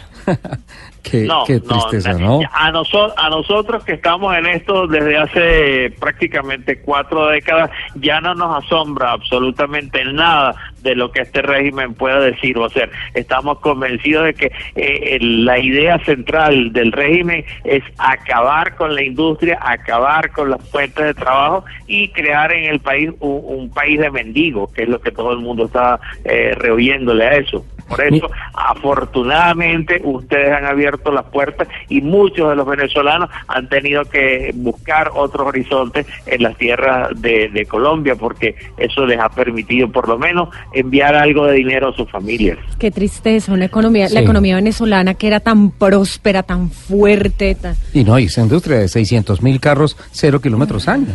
Eh, el Sí, mejor, el eh. mejor momento de Colombia han sido 320 mil carros en un año y esta fue una industria de 600 mil carros. Mira que a través de las redes sociales, Lupi y Alberto, eh, eh, hay una reflexión que la, la- la quiero compartir. Eh, en Colombia no está permitida la importación de vehículos usados. Hay casos excepcionales, por ejemplo, los cupos diplomáticos, Sí. que son, pero básicamente son carros de alta gama que han sido utilizados por embajadores y por miembros de embajadas diplomáticas y de consulados de Colombia en diferentes partes del mundo que tienen la posibilidad de regresar al país y traer su vehículo asignado eh, en el país en donde estaba laborando. Sin embargo, hay una pregunta que se hacen una, un oyente a través de eh, las redes sociales, a través de Twitter, dice, no entiendo cómo si en Colombia está prohibido, en la anterior alcaldía el señor Gustavo Petro logró importar vehículos compactadores de basura usados. Bueno, eh, este tipo de circunstancias deben de tener algún tipo de excepción, digo yo. No sé cómo, cómo lo manejarán ustedes allá en, en Colombia. En el caso nuestro, aquí vemos, eh, sobre todo a nivel oficial Ajá. y los que llamamos enchufados, cualquier cantidad de vehículos importados, básicamente las eh, Toyota 4Runner que traen de, de Dubái o de algún otro lugar y vemos esos son los únicos modelos, diría yo, 2018 y algunos hasta 2019, pero todas, absolutamente todas están blindadas. O sea que el mercado del blindaje en Venezuela es un mercado que está creciendo, si es que están em, empezando a blindar aquí eh, los carros del régimen. De hecho, eh, prácticamente eh, tenemos una obsolescencia de más de 12 años en lo que al mercado de vehículos se refiere. Qué barbaridad. Pues bueno, son reflexiones que quedan ahí. También la participación de nuestros oyentes a través de las plataformas digitales, a través de las redes sociales de Blue Radio. Pues Alberto, lamentamos mucho la confirmación de la noticia porque definitivamente es eh, eh, lo que tú decías, ¿no? La estocada, porque ya qué más se podría esperar de un mercado tan fulgurante, hoy en día tan maltratado, que básicamente ha llegado a los índices más bajos históricos en cuanto a efectividad en el territorio venezolano. Bueno, para cerrar, ni pregunten por cuál ha sido la cantidad de vehículos que se han ensamblado en Venezuela, de las pocas ensambladoras que están en este momento en actividad, ni los vehículos vendidos. Eso lo vamos a dejar para una próxima ocasión, ¿de acuerdo? Ya, ya sé que tiene cifras del primer trimestre, ¿no es cierto? Pero sí, puede ser para una próxima oportunidad, Alberto, ¿te parece? Seguro, claro que sí. Un fuerte abrazo a todos ustedes allá y de verdad mil gracias por la receptividad que han mostrado y que siguen teniendo ustedes con nosotros aquí en Venezuela. Un abrazo, manager. Feliz día. Hasta luego, hermano. 1228, bueno, ahí está la confirmación, Lupi. Eh, lo que se pensaba que era un rumor maluco eh, ya se ha ratificado. Alberto Hidalgo, uno de los eh, grandes periodistas del motor en Venezuela, nos lo ha confirmado que ya hay un decreto presidencial emanado por el régimen de Nicolás Maduro en el cual ratifican que eh, se abre la posibilidad de importar y comercializar vehículos de segunda, vehículos usados en todo el territorio venezolano. Una noticia lamentable que sí, puede ser, como lo dice Alberto Hidalgo, la estocada para una industria que ya está definitivamente moribunda en el hermano país. Autos y motos de Blue Radio. Voces y rugidos.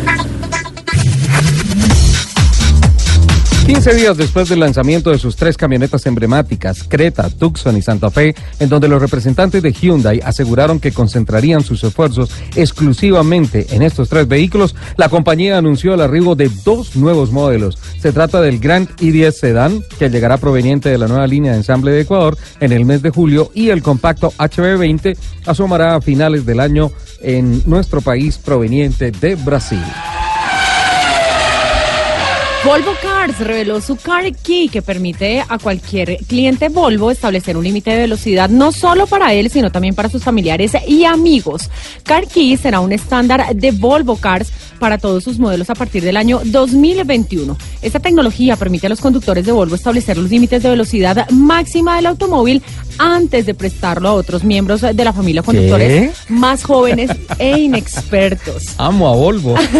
El lanzamiento de Car Key da continuidad al anuncio de Volvo Cars de limitar la velocidad máxima en sus vehículos a 180 kilómetros por hora a partir del año 2020, con el propósito de hacer una fuerte llamada de atención sobre los peligros del exceso de velocidad.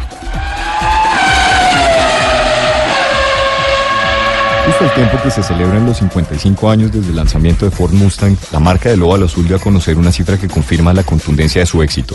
Con 113.066 unidades vendidas en 2018 fue por cuarto año consecutivo el carro deportivo más vendido del mundo. Del total de vehículos vendidos, 75.842 se quedaron en Estados Unidos, imponiéndose por delante de sus, de sus competidores a ultranza, los Chevrolet Camaro y Dodge Challenger. Entre tanto, en Europa entregó 2.300 unidades que, aunque parecen pocas, representan un crecimiento del 27% respecto al año anterior. No es para menos pues el Pony Car no es solo conocido en todo el mundo por sus características, sino que es uno de los carros más famosos en la historia. Fue la estrella de cerca de 3.000 películas y series de televisión. Ha sido parte en éxitos musicales, marcas de juguetes han reproducido, reproducido miles de réplicas y diversos personajes del mundo han estado tras su volante. En medio del entorno político que sacude al mundo y de los acuerdos comerciales que negocia actualmente Estados Unidos con varias naciones, Ford Motor Company se prepara para dar un nuevo salto, donde la conectividad basada en Big Data, la eficiencia y los ahorros de combustible seguirán siendo los factores predominantes. Así lo han revelado las directivas de Ford en Detroit, donde hace varios meses trabajan en la reestructuración de las operaciones globales para mejorar la rentabilidad y acelerar el desarrollo de los productos. El reciente cierre de operaciones en Rusia y de una planta de producción en Brasil se suma ahora el cambio en una planta en Michigan donde se dejarán de producir sedanes y autos de baja rentabilidad para comenzar a fabricar camiones y vehículos que respondan a las necesidades y expectativas de los clientes y usuarios de la marca en todo el mundo. La visión del presidente ejecutivo de Ford Motor Company, Jim Hackett, es fortalecer cada vez más a la fabricante automotriz, garantizando una mayor competitividad de la marca en una industria que está en constante cambio y es cada vez más volátil. La Unión Europea hará obligatoria a partir de 2024 la implementación de un completo paquete de sistemas que ayudarán a disminuir los siniestros de tránsito. La meta es que para 2050 nadie fallezca por esta causa. Según el Parlamento Europeo, cada año más de 25 mil personas mueren y cientos de miles resultan heridas en las carreteras de Europa y alrededor del 90% de los siniestros de tránsito se deben a un error humano y al exceso de velocidad. El paquete de sistemas, algunos ya existentes en el momento, exigirá limitador de velocidad, frenado autónomo de emergencia, alerta abandono de carril, cámaras de reversa con detectores, alertas de manejo por cansancio o distracción, un sistema de grabación y monitoreo de siniestros y un sistema que avisa a los conductores de camiones de la presencia de ciclistas o peatones. Un importante récord alcanzó el Dacia Logan, vehículo sedán de bajo costo que en Colombia se conoce como Renault Logan- y que acumula 15 años de vida comercial. Este logro correspondió a Matei Anastasi, un taxista rumano de 65 años residente en la ciudad de Eslovacia, quien en 2016 completó un millón de kilómetros a bordo de su Dacia Logan Taxi modelo 2007, sin reparación alguna del motor, dice la nota. Todo comenzó cuando Facebook se dieron a conocer algunas fotografías en las que el vehículo marcaba 999.999 kilómetros, regresando luego al odómetro a cero. Para certificarlo, ingenieros de la marca verificaron las diferentes, las diferentes piezas del vehículo, encontrando que el motor y la caja de velocidades eran las originales. Al ser consultado sobre cómo alcanzó este récord, el taxista indicó que el secreto estuvo en cumplir el plan de mantenimiento oficial, además del uso del aceite 5W30 y repuestos originales. Los invitamos a que sigan con toda la programación de Autos y Motos aquí en Blue Radio.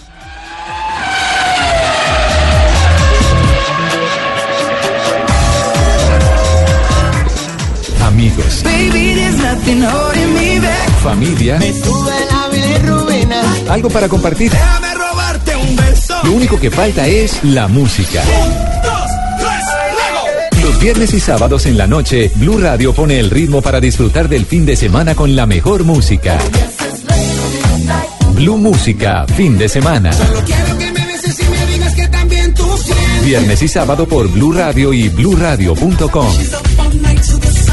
La nueva alternativa. En Blue Radio, el mundo automotriz continúa su recorrido en Autos y Motos. 1236. Lupi, entre líneas, Señor, la noticia que presentaste de Volvo muy bueno. con Care Key. ¿Sí? Bueno, es Entonces, que básicamente tú me dices, Sole, Póngale cuidado. préstame No, tu no, no, Volvo espere, espere, espere. Yo le XC60, explico porque por es que a mí este tema de Volvo me encanta. ¿Qué pasó? Volvo lanzó eh, hace 15 días eh, varias cosas muy interesantes.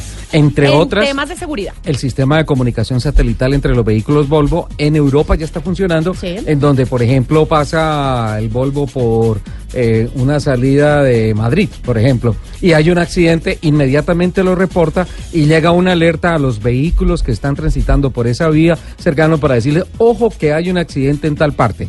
Ten cuidado porque hay problemas de lluvia, poca visibilidad, o hay problemas en el asfalto, o hay un incendio, o alguna cosa, al- algo así, una cosa espectacular.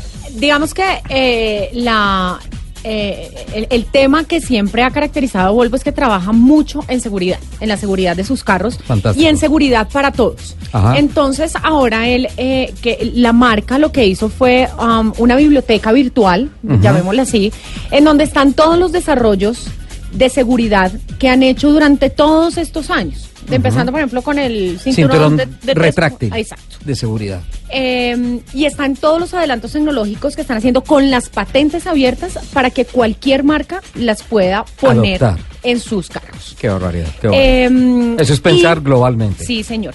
Y em, el lanzamiento. Ah, bueno, hay algo muy interesante. Háblame antes de de hablar. Car Key. Espérame, antes de hablar del, del Car Key, em, para ellos. No me dejaste en ascuas. No, Háblame no, del no, Key, para porque me voy ya para Nueva York. para ellos, eh, para el 2021, Ajá. eh, quieren tener todos sus carros limitados a 180 kilómetros por hora. Sí. Más de 180 kilómetros no van a ir. Y van a tener además un sistema en donde si la carretera está ya delimitada, digamos los cruces escolares, a 30 kilómetros por hora, los carros automáticamente van a bajar su, su velocidad a Ajá. 30 kilómetros por hora. Bueno. Car Key. Car Key es una llave, es la llave del carro. Es un, Sí.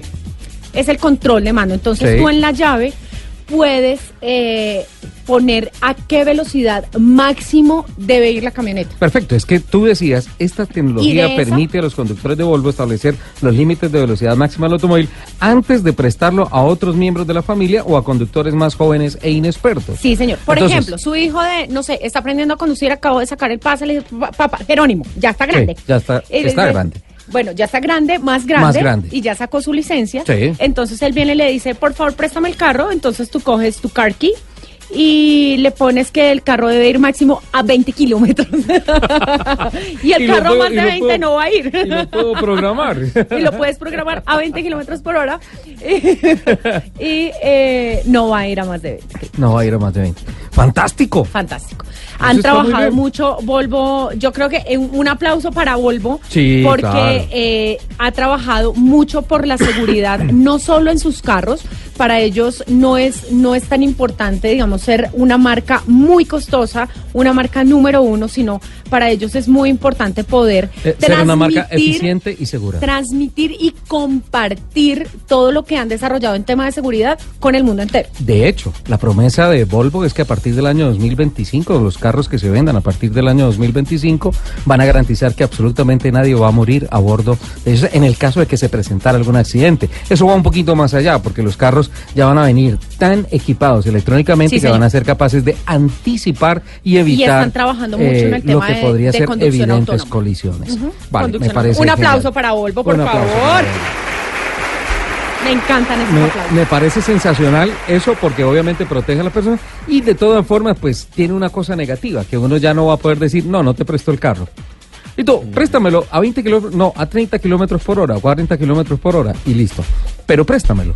Entonces pues desaparece el tema de que no, no te lo puedo prestar. ¿Tú le prestarías el carro a Laura Malaver? Sí, claro. ¿Quién es Bueno, Laura lo que Malaver? pasa es que Laurita es, ella es eh, buena piloto, malísima copiloto.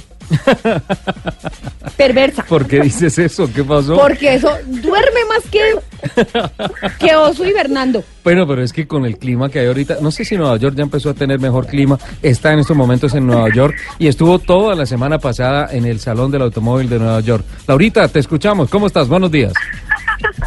Buenos días a todos en la mesa de trabajo. ¿Cómo están? Lupi, ¿cómo estás?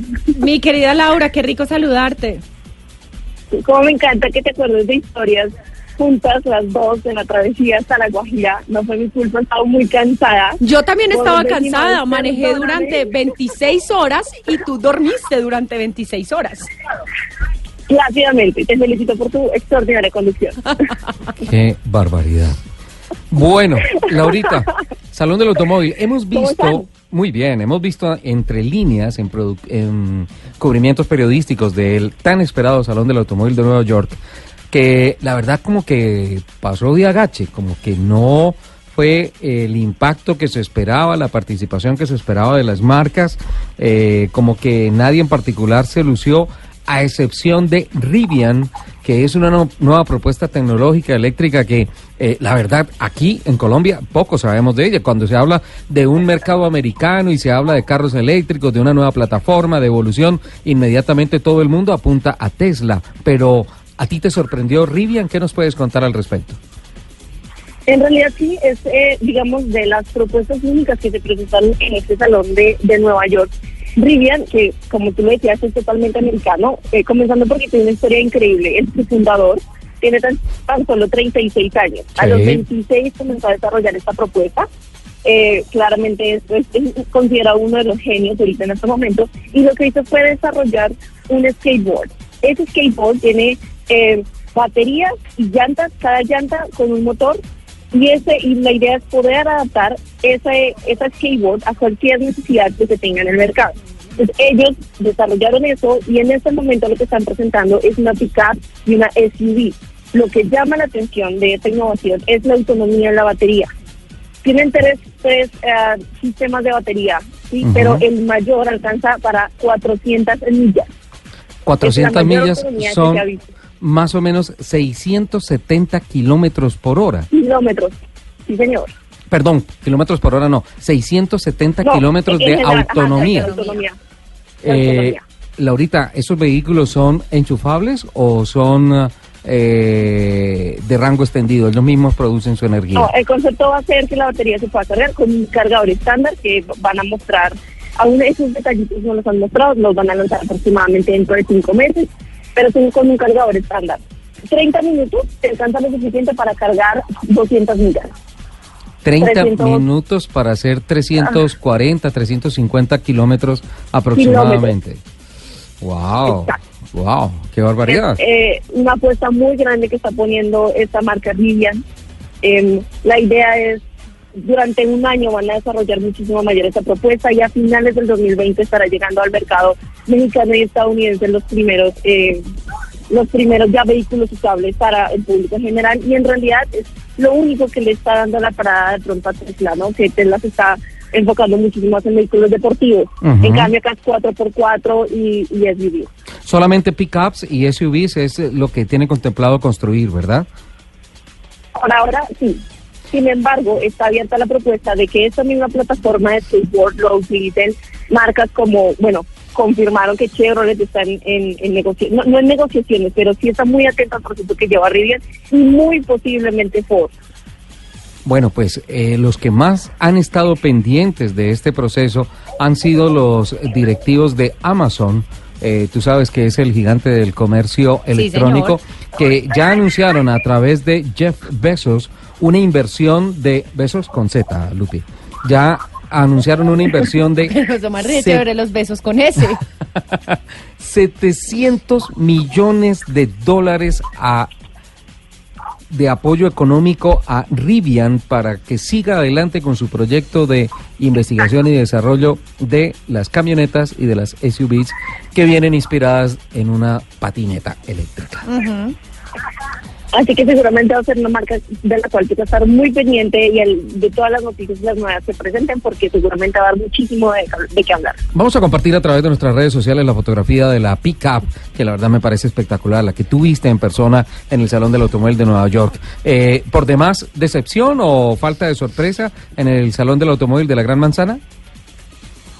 Eh, la verdad sí, las marcas presentaron, no presentaron mayores novedades. Lo más novedoso, digamos, para, para, para el mercado eh, colombiano, mexicano hubiera podido ser el Versa, que se presentó anteriormente en Shanghái, pero digamos, se pensó que esta salida a dar muchísima más relevancia, sin embargo, pues no la tuvo. Sí hizo una presentación de un concept car, fue el único concept car que se presentó. Ajá. Por presentó Stage, pero no hizo tanto boom como te imagino que, que fuera a hacer. La verdad estuvo muy tranquilo todo, hay que aceptarlo. Qué barbaridad. Pues bueno, y ahora el plan. La, Laurita Malaver. eléctricos también, ¿Sí? discúlpame, de eléctricos lo que sí se destaca es la premiación que tuvo el iPace que desarrolló Jaguar, que se llevó carro Green Car del año, Ajá. mejor carro del año y mejor diseño del año, y un eléctrico también. Qué bueno. eh, la transformación ya se está dando y, y, eh, y es importante que esos premios se den en el corazón de una industria que se ha movido esencialmente con los grandes motores a gasolina, ¿no, Laurita? Así es, así es. Es una muestra de cómo está evolucionando la movilidad.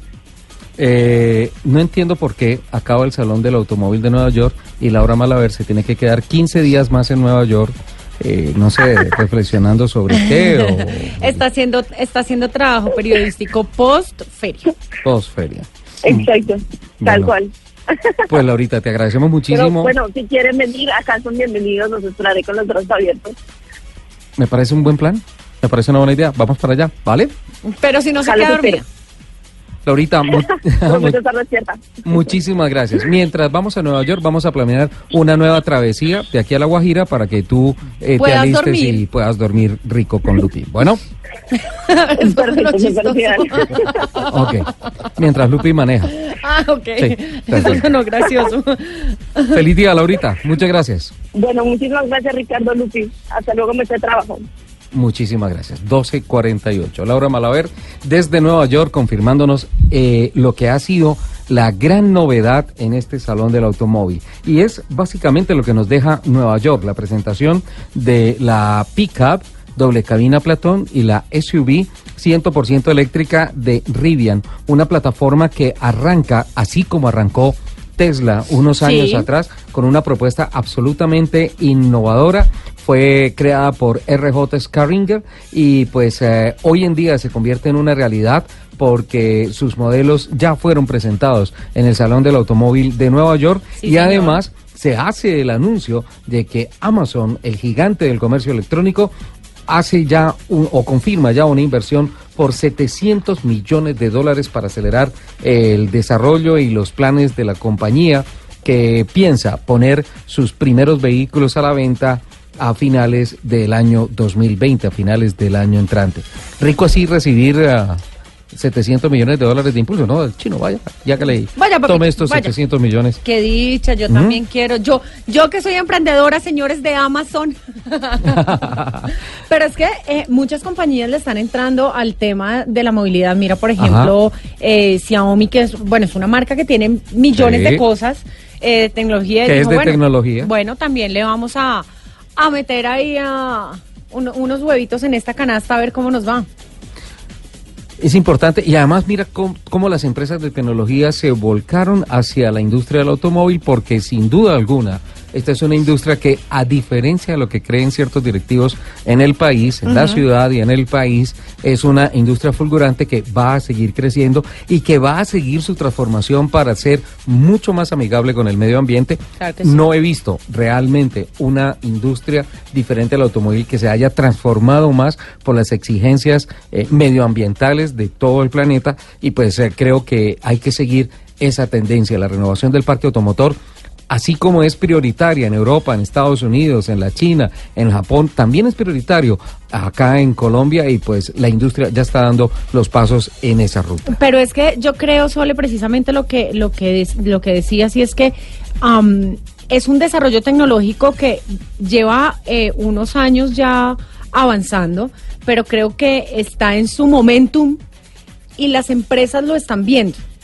Y a nuestra movilidad ya se está volcando y está haciendo todo este cambio, eh, no solo de sus tecnologías, sino también el cambio como del chip de los usuarios de que hey, hay que empezar a usar eh, este tipo de tecnologías con energías renovables, energías ¿Tú más amigables. ¿Tú crees que el mercado ya está cambiando en eso? Los compradores Sí, ya están bueno, cambiando de- eso. digamos que a nosotros nos falta mucho, eh, pero por ejemplo en Europa. Ah, eh, bueno, bueno. Ya. Sí, a- a la- lo que la voy es como cada a- vez como mayor, a la industria global, ¿no? A, cómo se está viendo la industria eh, eh, en su historia, este cambio histórico que, que está haciendo que yo creo que que falta mucho y que, que los desarrollos que vienen van a ser van a ser impresionantes. Yo ¿Qué? creo que, que no hemos visto ni la mitad de lo que se puede hacer. ¿Por qué crees que ha empresas pasado eso? y las empresas de tecnología lo están viendo Ajá. y están diciendo, hey, esto ya no es una cosa solo de desarrollo automotriz, de desarrollo de motores de combustión, sino que nosotros como desarrolladores tecnológicos tenemos un campo ahí para poder poner eh, lo que sabemos hacer. Hace dos años, eh, tuve, no, hace un año y medio más o menos, tuve la oportunidad de conocer la planta de desarrollo tecnológico de Uber en Pittsburgh, en los Estados Unidos. Y allí eh, veía unas tendencias importantes en términos eh, de tecnología. Y es que básicamente la, la, la plataforma de vehículos de Uber, no estoy hablando de Colombia, sino Sí. estoy hablando del mercado norteamericano, se está dando para esencialmente salvar vidas a través de la conducción autónoma, quitándole la responsabilidad a algunos irresponsables que no saben manejar bien sus automóviles para convertirlos en vehículos de una programación muy precisa que cumplen con las rutas de manera segura y que sean absolutamente eficientes en términos de movilidad y en términos de mm, optimización del combustible. Sí. Hacia allá llega el punto, la promesa que tiene una compañía como estas que dice, nosotros estamos trabajando no para ser una empresa de taxis, sino para ser una empresa de tecnología que salve vidas y que haga de su economía algo mucho más dinámico, diferente a tener un carro parqueado las 24 horas del día esperando a que tú salgas de la casa o esperando a que tú salgas del trabajo. Claro, es que- Son, son definiciones conceptuales eh, que son muy válidas en el mercado, pero de ahí en adelante, sí. Eh, una cosa es lo que ofrezcan las compañías y, sabe uno perfectamente que todos los desarrollos tecnológicos tienen un costo, pero otra cosa real es lo que pase con el consumidor, lo que pase con el usuario. Tú puedes sacar los mejores carros del mundo, pero si nadie te los compra, finalmente vas a morir en ese intento. Y por eso me sorprende lo que tú dices un par de minutos atrás. Eh, eh, el mercado está cambiando y ya la gente está tomando conciencia de que definitivamente tiene que transformar su vehículo, su automóvil y estar mucho más conectado, pero especialmente ir mucho más de la mano con el medio ambiente y con el bolsillo, ¿no? Así es. Eh, sobre, eh, mira, hablando del tema, eh, aquí nos preguntan que cómo está la parte tributaria para la compra de vehículos eléctricos justo ahora, porque digamos que es un tema del que hemos hablado muchas veces. Han bajado el IVA, el. IVA bajó al 5% para los vehículos eléctricos y para los vehículos eh, híbridos, Híbridos. y los que son contamin eh, perdón, calificados como eh, vehículos cero emisiones. Ahí básicamente está eso y también hay algunos beneficios para los vehículos que son dedicados a gas. Entonces tributariamente ya se ha dado un paso importante. Los Yo aranceles de importación todavía hay que trabajar en ese tema, pero además hacen falta una serie de incentivos cupos, importantes por ejemplo, acá los cupos todavía siguen siendo muy limitados, pero por ejemplo, eh, Bogotá debería tomar la iniciativa que tiene Medellín, o la buena práctica que tiene Medellín, que es que los vehículos eléctricos no tienen pico y placa, eh, los vehículos híbridos no tienen pico y placa, no tienen esa clase de restricciones. Entonces, ahí están ayudando a compensar y a motivar muchísimo más a las personas para que digan definitivamente, entrego mi carro con un motor de combustibles fósiles y lo paso a un vehículo híbrido o a un vehículo eléctrico porque tiene muchos más beneficios más allá del tema tributario. Bueno, yo, yo, digamos que yo he hecho el, el estudio y a mí me parece que, que eh, quitando un poco el tema de la parte tributaria, em, nosotros aún no estamos tan preparados para tener un carro 100% eléctrico. ¿Por qué dices eso, Lupe? Eh, no tenemos la suficiente infraestructura para tenerlo. Me parece a mí A los que- puntos de recarga. Exacto. Me parece a mí que en este momento en el que hasta ahora estamos entrando en un proceso de, de adquisición de nuevas tecnologías, los carros híbridos o de rango extendido, Ujú. eh, son una Vendrían- buena vendrían alternativa mejor. para nosotros. Eh, cuando hablamos de híbridos, eh, Lupi, me imagino que estás apuntando a los no enchufables. Sí, señor. ¿Sí? Y los vehículos de rango De rango extendido, como el buen ejemplo que trajo General Motors a Colombia del Chevrolet eh, Bolt, el Ajá, Chevrolet sí. Que es de rango extendido. Básicamente funciona con motores eléctricos permanentemente en la transmisión del carro, pero tiene un motor a gasolina que se prende solo cuando la energía, la carga de las Llega baterías baja hasta cierto nivel y él se prende no para ayudar con la tracción del carro, sino para a manera de alternador cargar de nuevo las baterías mientras el carro está en movimiento. No tienes que enchufarlo. ¿Tú crees que ese sería el paso lógico ante Yo un país como el nuestro el que no creo- tiene suficiente infraestructura? Yo creo que ese sería nuestro primer paso, porque además no tenemos una infraestructura para un carro 100% eléctrico. Me No. parece a mí, desde mi punto de vista.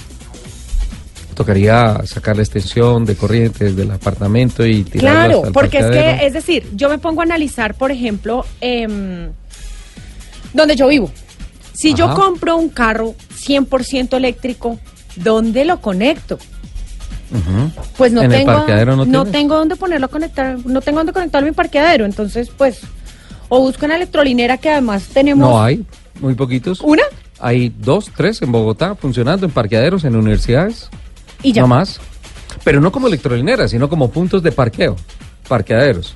Pero Entonces una verdadera complicado. estación de recarga. Es muy complicado. No, no sé, Unicentro tal vez. En Unicentro hay una. Sí. que esa es la única que yo sé. Ajá.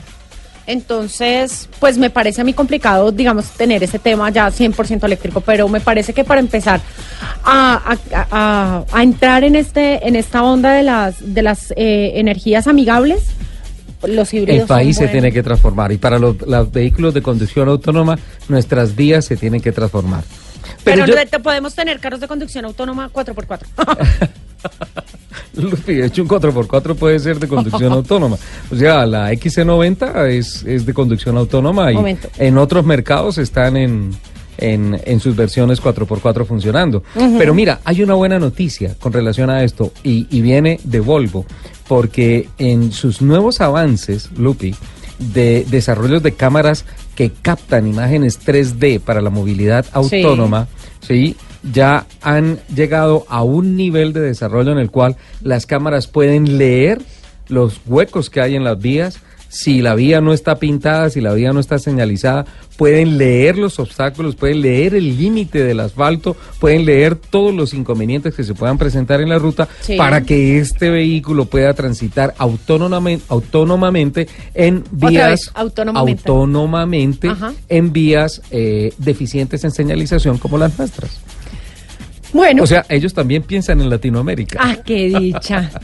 es que eso me gusta de la Se nos gente está acabando el tiempo, Lupi. Ay, no se vale. Ah, No se vale, ya, tan tan. tiempo suficiente, tú que no viajaste, para que este fin de semana vuelvas al templo, sigas reflexionando, pidiendo perdón por todos tus pecados, eh, te consientan en la casa, te apliquen harta pomada en el tobillo y lo tengas bien para la carrera del próximo fin de semana. No puedo ir a la carrera del próximo fin la- de semana. no Me tienes la que perdí. ir, es la carrera, No es la puedo. carrera 600 del TC2000. No, allá voy a estar con mis dos muleticas haciendo, ¡eh! Le, le voy a poner un par de pomponcitos a los cositos. Y, No, ¡eh! no te queremos haciendo barra, te queremos en la pista No corriendo. puedo manejar. Como tienes que hacerlo. Eh, 12.59, ya llegó la hora de las noticias, Lupi. Sí, señor. Nos vamos. En este pequeño comentario se nos fueron como 10 minutos. Espero que no haya sido un ladrillo. Y que la reflexión de Semana Santa nos lleve a eso. Si de verdad no, aquí queremos... miren, las redes sociales están volando, todo el mundo es que está es- ahí. Es que es un tema muy interesante tratar de interpretar cómo va el mercado, hacia dónde va el mercado. Además que hay muchas preguntas, por ejemplo, dicen que